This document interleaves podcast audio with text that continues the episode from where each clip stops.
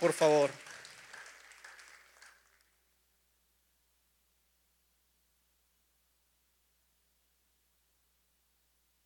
Qué bendición se siente cuando podemos adorar al Señor con la alabanza. Por, eh, lo importante que es la alabanza y la adoración.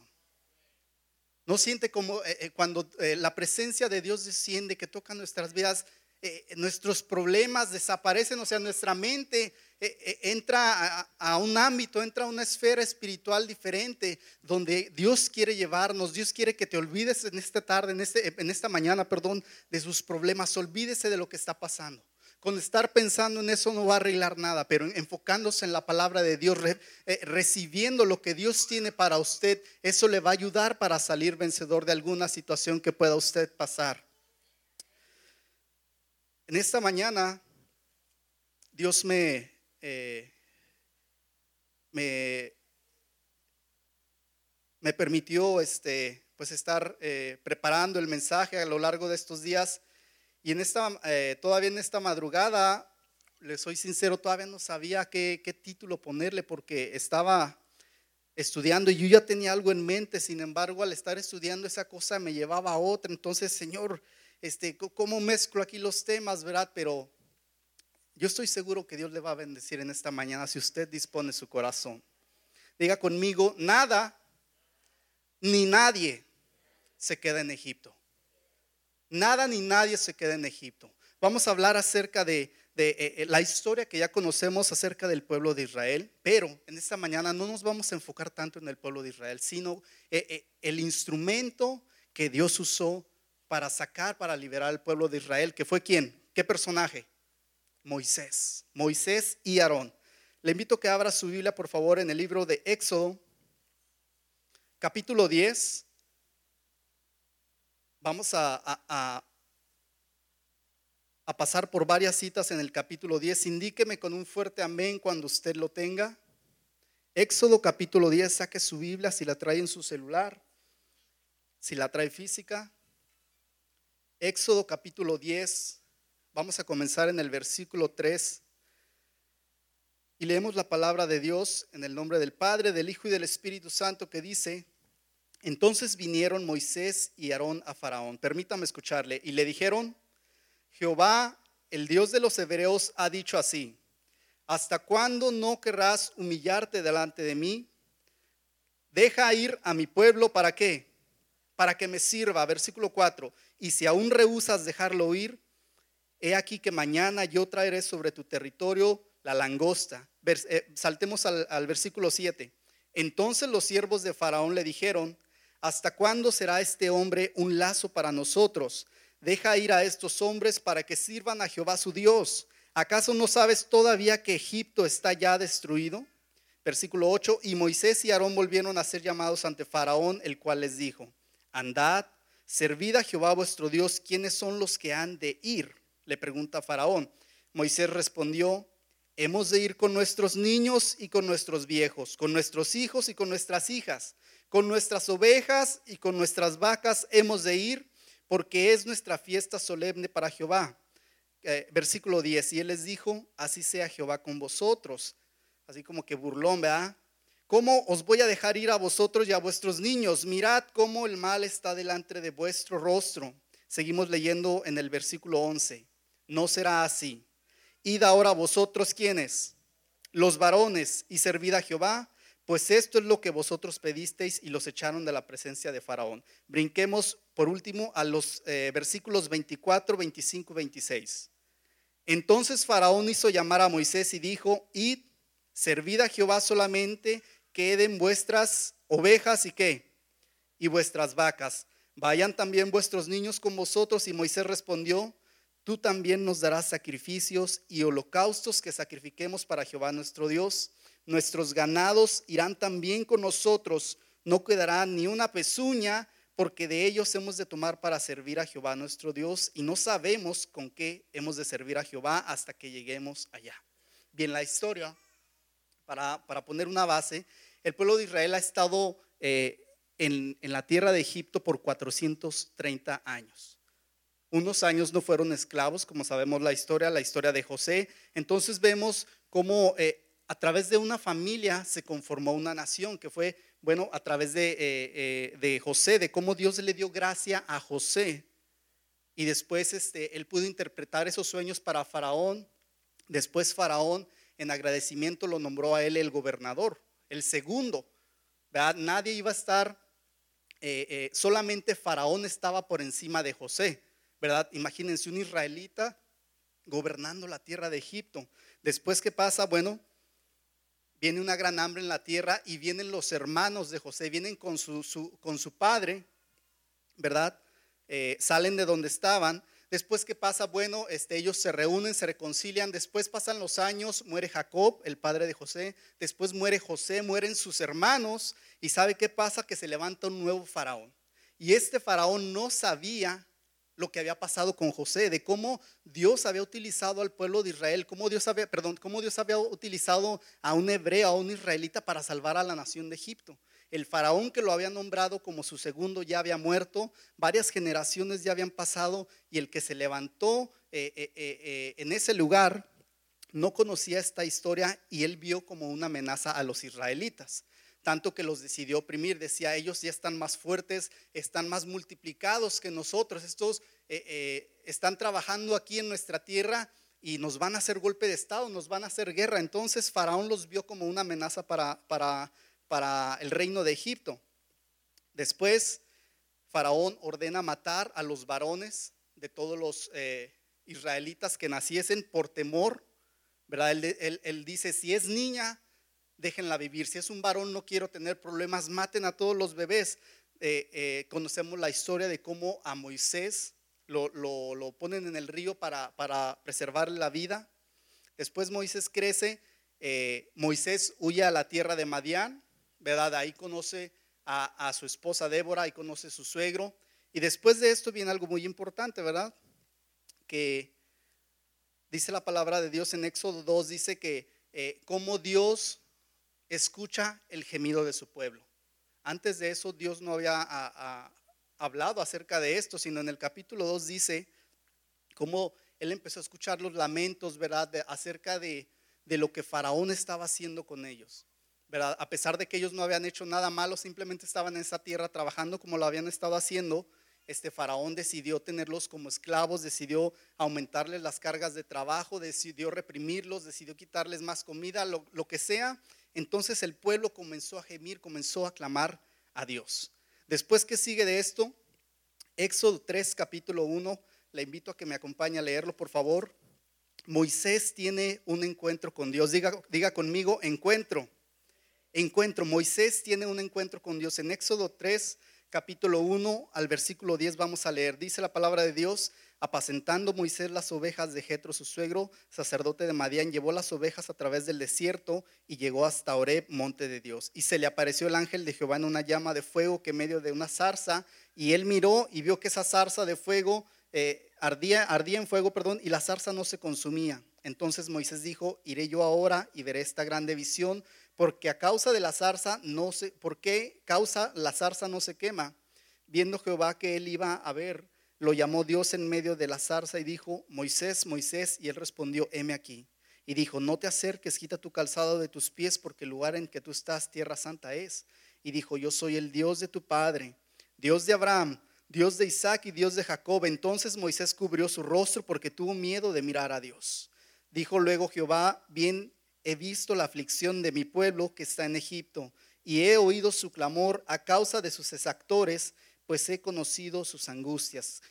Eh, versículo 8, y he descendido para librarlos de mano de los egipcios y sacarlos de, de aquella tierra a una tierra buena y ancha, y tierra que fluye leche y miel, y los lugares del cananeo, del eteo, del amorreo, del fereceo, del ebeo y del jebuseo. Eh, versículo 9, el clamor pues de los hijos de Israel ha venido delante de mí y, también he visto la opresión.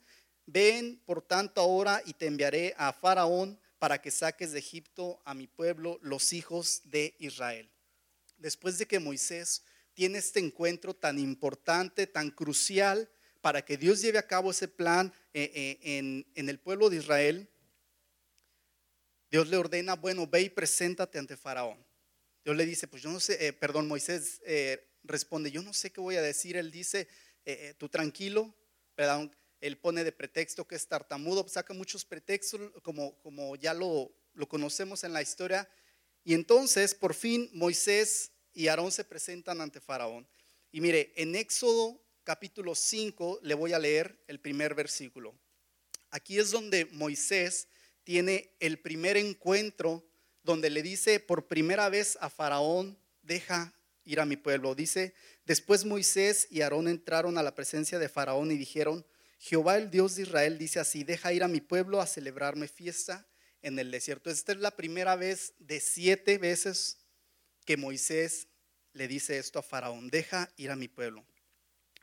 Después de que el pueblo de Israel está eh, en esclavitud, después de tantos años que han pasado, de tanto sufrimiento, este, llega un momento crucial en donde Dios escucha el gemir de su pueblo y dice, hasta aquí no más, ahora sí voy a entrar yo en escena.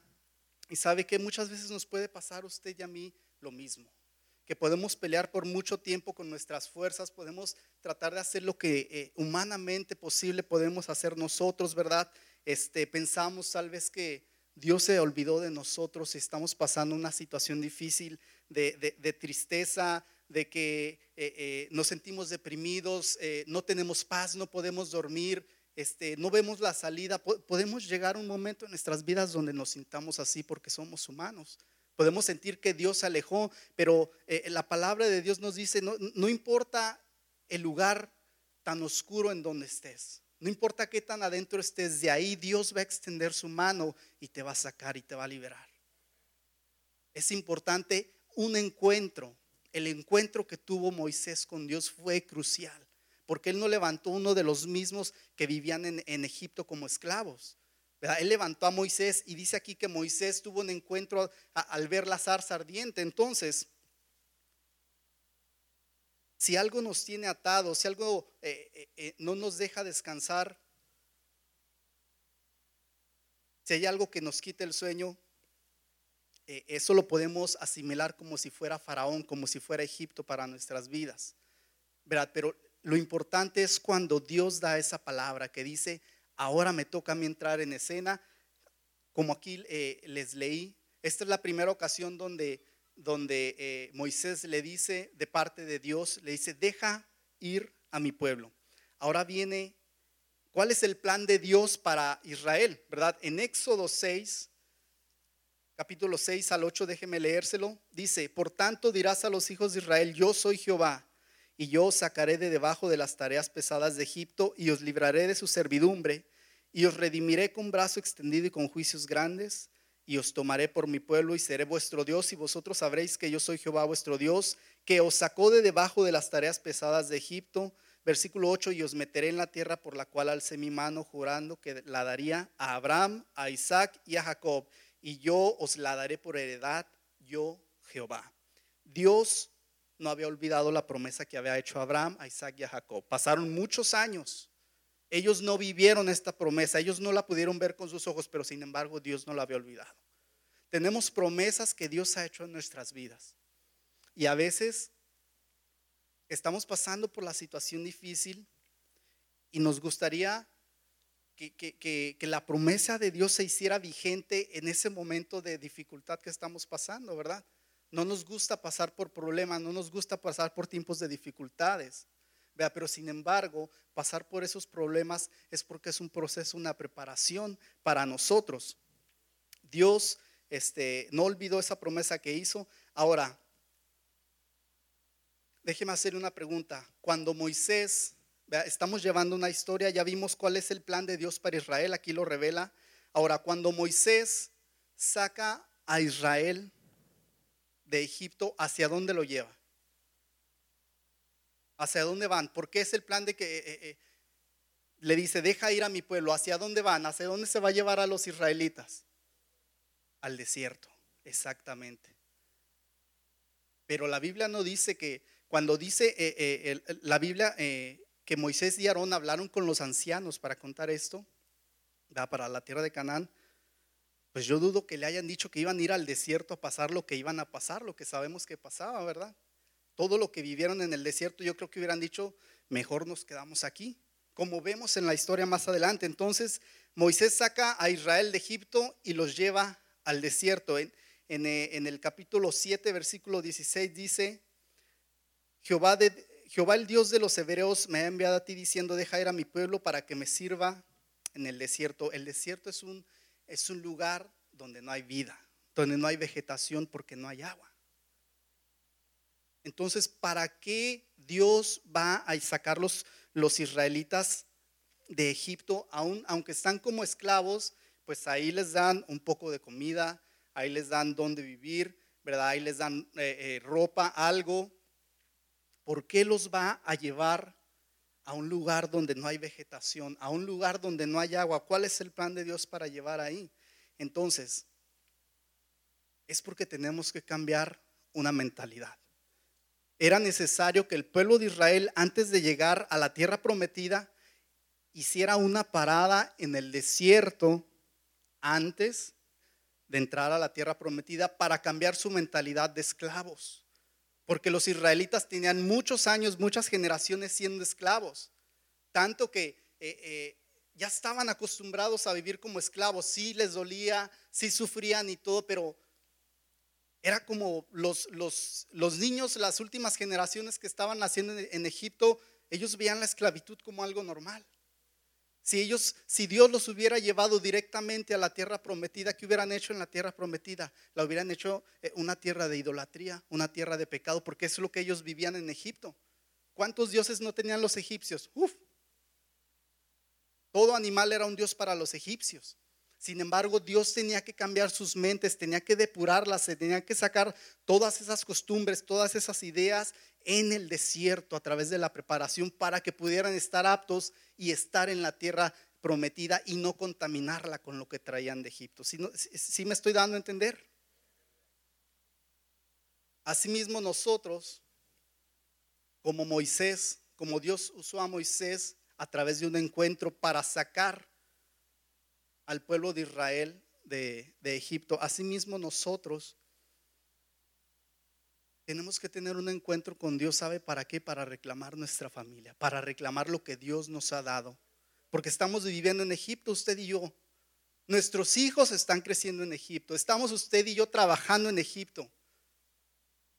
Tenemos nosotros que estar seguros de que tenemos un encuentro con Dios para no dejar nada ni nadie de nuestra familia en Egipto. Porque va a llegar el momento en el que Dios nos llame a salir de este lugar.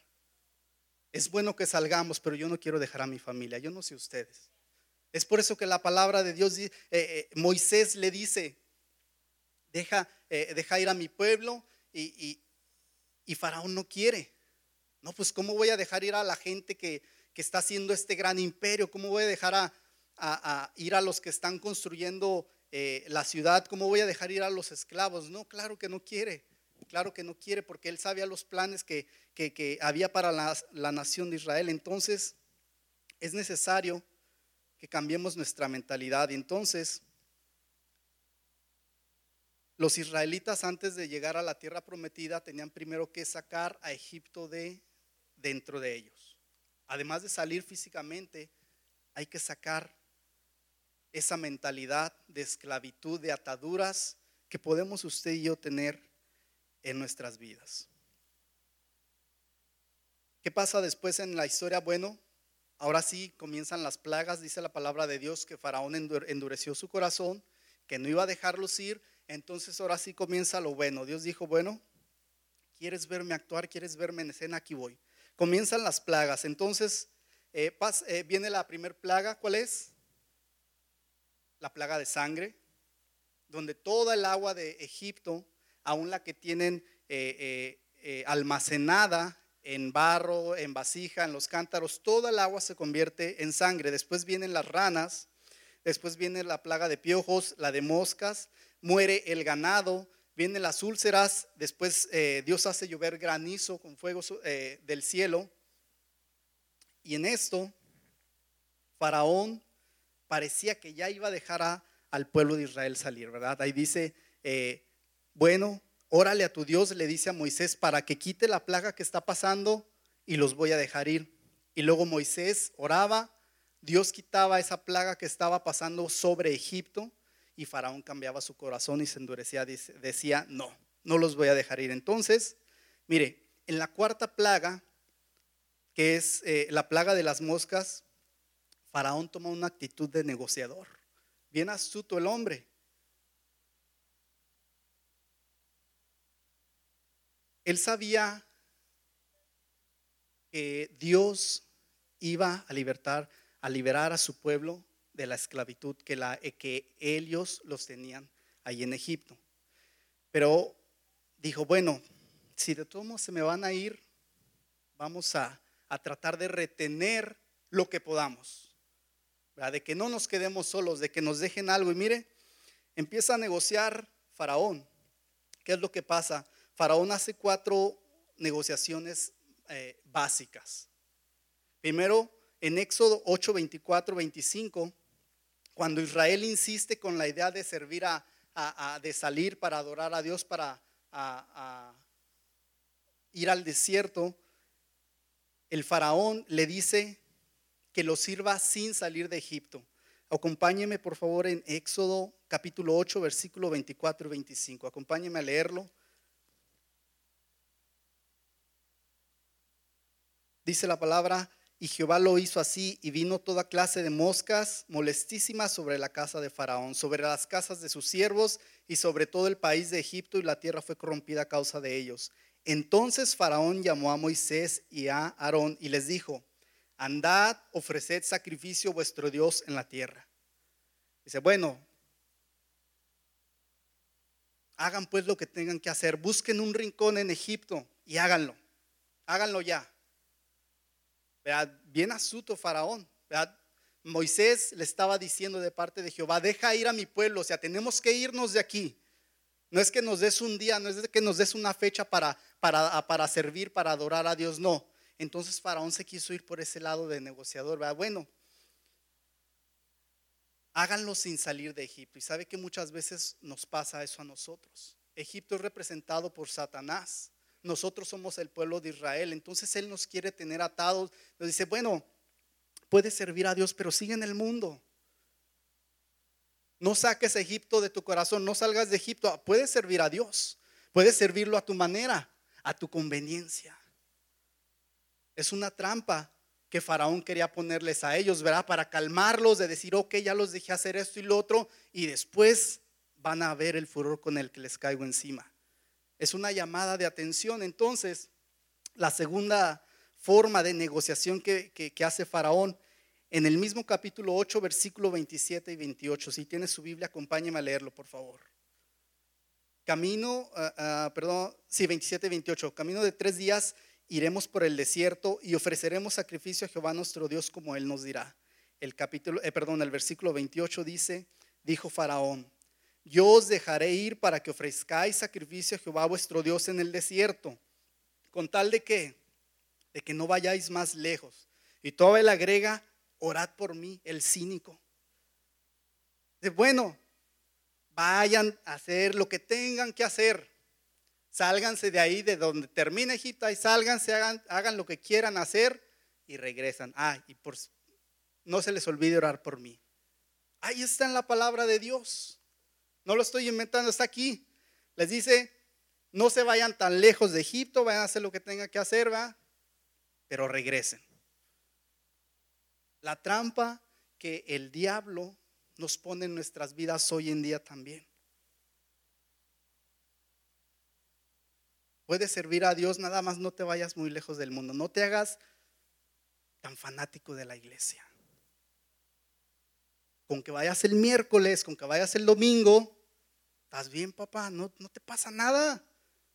No te fanatices. Si tus amigos del trabajo están tomando, te invitan a hacer algo, ve, no pasa nada. Total, vas y vienes. La palabra de Dios es muy clara. El que quiera entender, lo va a entender. Otra negociación de Faraón, el astuto. Vamos a brincar al capítulo 10, versículo 8 al 11. Y acompáñeme a leerlo, por favor, porque cuando aplicamos más de nuestros sentidos en lo que estamos escuchando, lo percibimos mejor. si lo estamos viendo, si lo estamos hablando, si lo estamos leyendo, lo percibimos mejor en nuestro intelecto, en nuestro corazón. Dice la palabra de Dios, capítulo 10, versículo 8. Moisés y Aarón volvieron a ser llamados ante Faraón, el cual les dijo, andad, servir a Jehová vuestro Dios. ¿Quiénes son los que han de ir? Y Moisés le responde, ¿hemos de ir con qué? Con nuestros niños y con nuestros viejos, con nuestros hijos y con nuestras hijas, con nuestras ovejas y con nuestras vacas hemos de ir porque es nuestra fiesta solemne para Jehová. Y él les dijo, así sea Jehová con vosotros. ¿Cómo os voy a dejar ir a vosotros y a vuestros niños? Mirad cómo el mal está delante de vuestro rostro. O sea, eh, casi hasta ya los estaba cuidando. No, ¿cómo se van a llevar a las criaturas? Ah, no ven el peligro que hay allá afuera, les estaba diciendo. El versículo 11 responde Faraón, no será así. Id ahora vosotros, ¿quiénes? ¿Quiénes? Los varones y servid a Jehová, pues esto es lo que vosotros pedís. Y los echaron de la presencia de Faraón. ¿Qué está pasando aquí? Bueno, Cuando usted y yo como hijos de Dios, como pueblo de Israel representado, insistimos en salir de Egipto, bueno, ahora Faraón dice, híjole, insisten, las plagas no me van a dejar en paz, bueno, váyanse, nada más dejen aquí a sus hijos. Dejen la heredad que Dios les ha dado.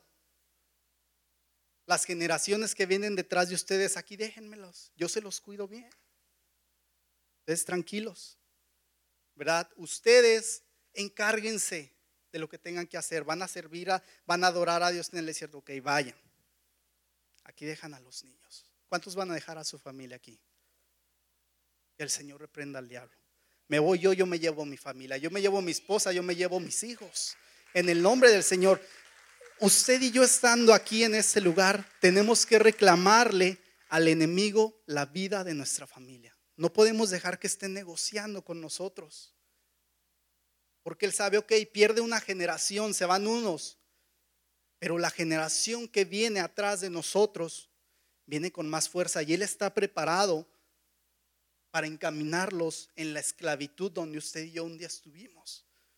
¿Cuántos quieren que sus hijos vivan como esclavos en Egipto? Dios nos está hablando como padres, como familia. Tenemos eh, que ser sabios. Otra vez les repito, es importante el encuentro con Dios para que nuestra mentalidad cambie. Tal vez no podemos ver ahorita con nuestros ojos físicos y si lo queremos ver, nos hacemos medio, disculpen la palabra, medio tontos. De cómo el enemigo ahorita está, eh, eh, está tirando todas las garras que tiene para llevarse a la juventud, para llevarse a los adolescentes, para llevarse a los niños para arrastrarlos a la esclavitud que está en este mundo y que viene peor. Pero muchas veces como padres usted y yo estamos pues tranquilos, va a decir, pues los traigo a la iglesia, ¿verdad? Que vengan cuando están chicos, ya más adelante que vengan si les da la gana. Tenga cuidado, porque se puede arrepentir de no luchar por sus hijos. Desde la semana pasada, Dios ponía mucha carga en mí acerca de, de este tema en específico de de qué van a vivir, qué experiencias van a tener nuestros hijos, la generación que viene atrás de nosotros en este mundo tan, pues ya, ¿cómo se le llama? Oiga, ¿qué sigue después de corrompido? No, yo no sé cuál es la palabra después, pero sí me entiende lo que le quiero decir. Dios ponía mucha carga en mi corazón de decir, tienes que ponerte listo.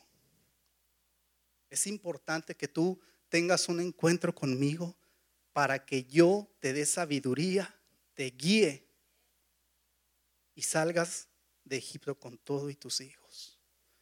Yo no quiero ver a mis hijos crecer y, que ellos estén este, eh, esclavizados, que ellos estén envueltos en, en esta vida, en este mundo, eh, eh, en la forma en que están viviendo los egipcios. ¿Sí me doy a entender? Nuestros hijos conviven todo el día con ellos en la escuela. Y los que no van a la escuela, eh, en casa con las iPads, con la televisión, con el internet. O sea, ahorita la influencia sobre nuestros hijos está por todos lados. No podemos usted y yo ser tan egoístas de nomás preocuparnos por nosotros. Tenemos que luchar por nuestros hijos. Ellos van a lograr hacer lo que usted y yo no, no podamos hacer. Dios los va a levantar a ellos para lograr eso, pero tenemos que luchar. Eso tiene que comenzar de alguna manera.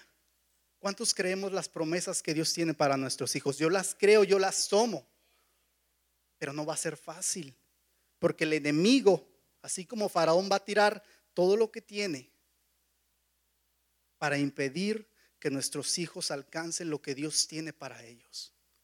Entonces, esta tercera negociación de Faraón que les dice, déjenme a sus hijos y a sus esposas. Y aquí este quiero hacer un poquito de hincapié en esta en esta parte las estadísticas muestran que el 96% de los varones, de los hombres que van a la iglesia, sus familias van atrás de ellos. Qué importante el poder. ¿Cuántos varones hay aquí, padres de familia, líderes de familia? Levante su mano, por favor.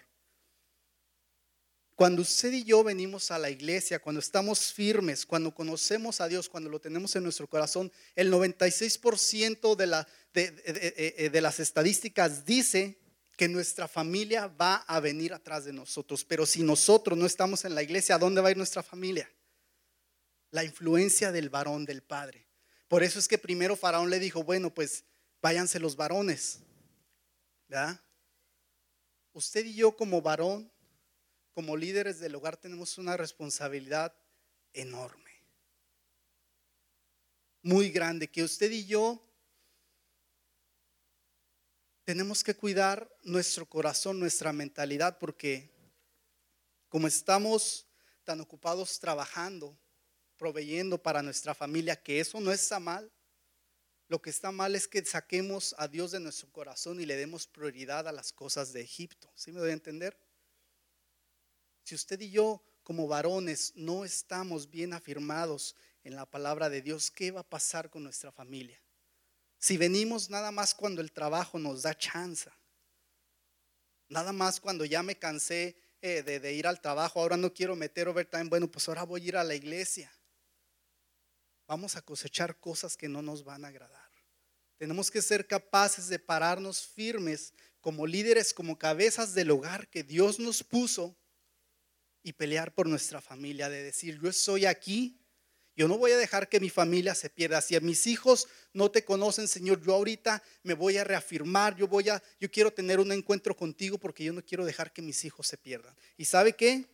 Esta palabra no es para que pierda la esperanza. Decir, cometí tantos errores, tantos años, Señor, perdóname, a ver qué pasa de mí. No, no, no, no. Esta palabra es para que mueva su corazón y sepa que ahorita Dios le está hablando porque Él puede todavía hacer algo en su vida, en su familia. No es tarde. Hoy que está usted aquí escuchando este mensaje, escúchelo bien, no es tarde para que usted tenga un encuentro con Dios y rescate a su familia de las garras de Egipto.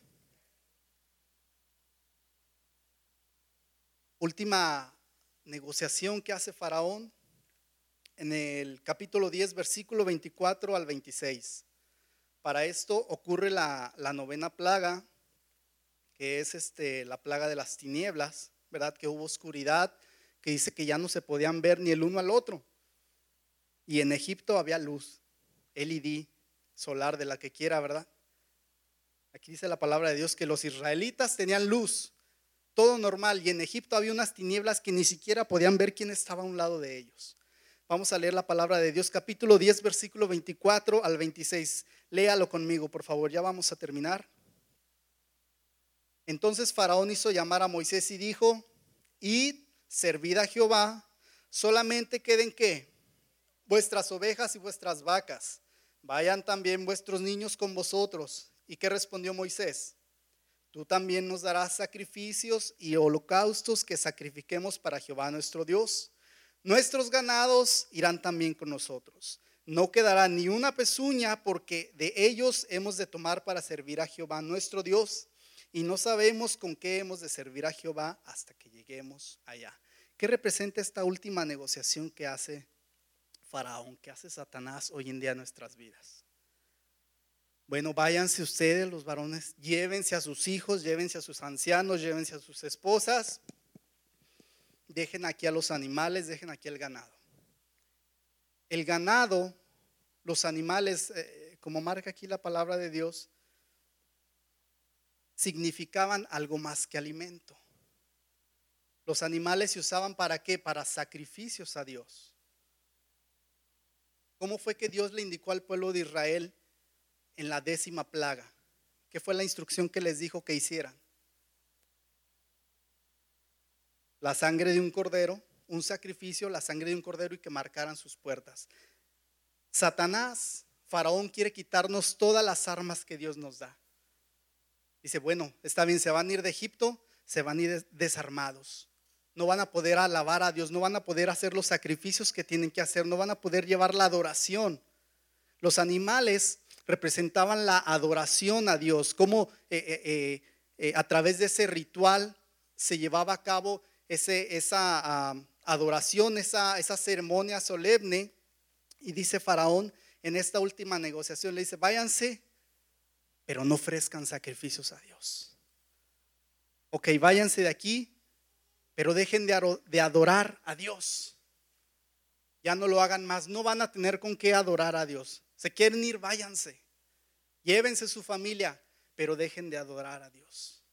Esa es la última negociación que Satanás, Egipto, Faraón representado, les da al pueblo de Israel. Ahora, vuelvo una vez más, ¿por qué es importante tener un encuentro con Dios para nuestra mentalidad? Escuche bien, ¿por qué Moisés pelea por los animales? Si usted y yo estuviéramos en el lugar de Moisés, ¿qué hubiéramos pedido? Vamos a salir de una gran nación, de un reino, vamos a salir peregrinos rumbo al desierto. ¿Qué hay que llevar? Pues agua, hay que llevar comida ya preparada, ¿verdad? La, la masa, todo eso. Tal vez hay que llevar este, para construir unas tiendas y cubrirnos del sol, de la lluvia, no sé, ¿verdad? Pero sin embargo, a través del encuentro que Moisés tuvo con Dios, Dios le hizo entender la importancia de no dejar los animales porque eso representaba, como ya se lo dije una vez más, la adoración a Dios.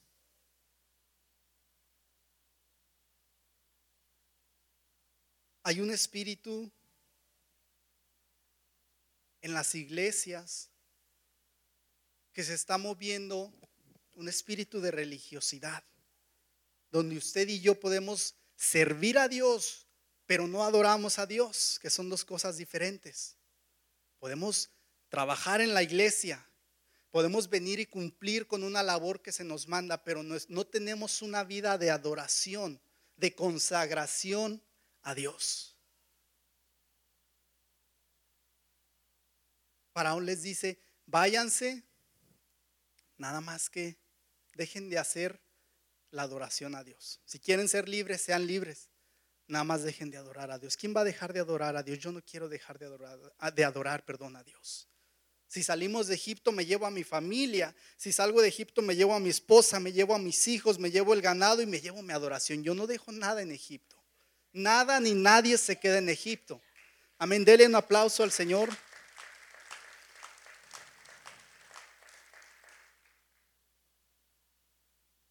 Es una historia que ya conocemos. Es un mensaje muy sencillo. Espero que haya sido corto, no cheque a qué hora me, me dejaron el lugar. Pero la palabra de Dios es muy clara y nos habla.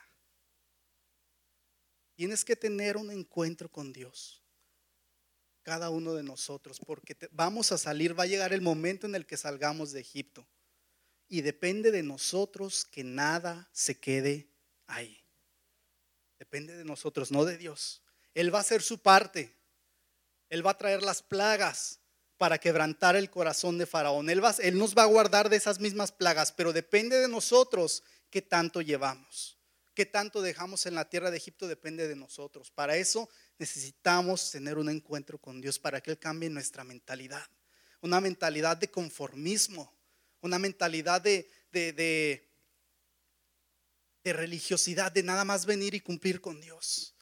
de nada más venir, estar en el servicio, pero no tener una relación con Dios, de no adorar a Dios, de venir a la iglesia, llegar a la alabanza, eh, eh, eh, o, si me quedo nada más parado, me quedo nada más parado, o si estoy sentado, nada más estoy sentado, y sí, estoy con el celular afuera, hago lo que hago, pero no vengo a adorar a Dios. Eso es lo que Satanás quiere hacer en nuestras vidas. Él está contento, él está aplaudiéndoles que usted y yo hagamos eso, que vengamos a la iglesia. ¿Por qué? Porque en nuestra mente nosotros decimos, ok, ya fui a la iglesia el miércoles, ya fui a la iglesia, ya estoy bien. Pero de verdad veniste a adorar a Dios a la iglesia. Veniste a cantar, veniste a levantar tus manos, veniste a adorarle, veniste a recibir su palabra. En tu casa llevas una vida de adoración, en tu trabajo llevas una vida de adoración. Con el miércoles y el domingo no es suficiente. Y la palabra de Dios, oiga, yo estaba luchando tanto por compartirles esto, pero Dios me dio a mí una sacudida y me dijo, ponte listo. Melqui, Melquisedec, ponte listo con lo que estás haciendo. Porque Egipto te puede arrastrar. Hoy mismo, en esta mañana, Dios le dice a usted también, póngase listo. No podemos bajar la guardia, no podemos conformarnos, no podemos estar tranquilos porque el enemigo no va a hacer nada bueno con nuestra familia. Si usted y yo nos descuidamos, si usted y yo dejamos de buscar la presencia de Dios, dejamos de adorar a Dios, aunque vengamos a la iglesia, cuidado. Para terminar, Éxodo 19, 4. Póngase de pie, por favor, y lea este versículo conmigo, por favor. ¿Sabe usted cuál fue el principal motivo por el cual Dios realizó todo esto? Por el cual Dios le, eh, eh, le, preservó la vida a Moisés, por el cual lo llevó al desierto para que tuviera un encuentro con él. ¿Sabe cuál fue el motivo de que eh, Jehová liberara al pueblo de Israel de la esclavitud en Egipto? ¿Alguien sabe cuál fue el motivo principal? El motivo esencial, principal, está aquí en la palabra de Dios. Hecho, perdón, Éxodo 19:4 dice, vosotros visteis lo que hice a los egipcios y cómo os tomé sobre alas de águila y qué, y os he traído a mí. En inglés dice, I brought you to myself. Los saqué de Egipto para traerlos a mí. Eso fue lo más importante. Ese fue el, el, motivo principal por el cual Dios movió todo eso, movió su poder sobre la, sobre la naturaleza, sobre las leyes de esta tierra. Movió todo eso para una sola razón, para traernos a Él, para acercarnos a Él como un Padre amoroso, para cuidar de nosotros. ¿Cuántos están agradecidos de que tenemos un Padre que cuida de nosotros? Así como Él cuida de nosotros, nosotros debemos de cuidar de los nuestros, de lo que Él nos ha encargado. No podemos dejar que Egipto se lleve a nuestros hijos, le repito una vez más. ¿Cuántos quieren hacer un compromiso con Dios? Dios me llamaba a hacer un compromiso de, eh, inspeccionar, eh, de ver interiormente todo lo que estoy haciendo mal. Yo le decía, Señor, pues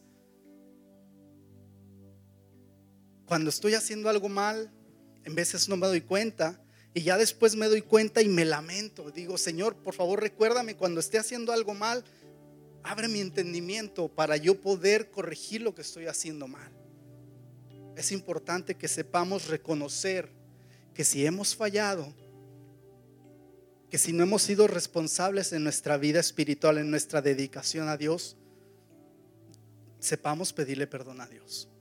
Pero también sepamos que hay esperanza. Que mientras estamos vivos, tenemos la opción. Dios nos da esa opción. ¿Quieres corregir tu vida? ¿Quieres sacar a tu familia de Egipto? Deja de estar jugando al cristiano.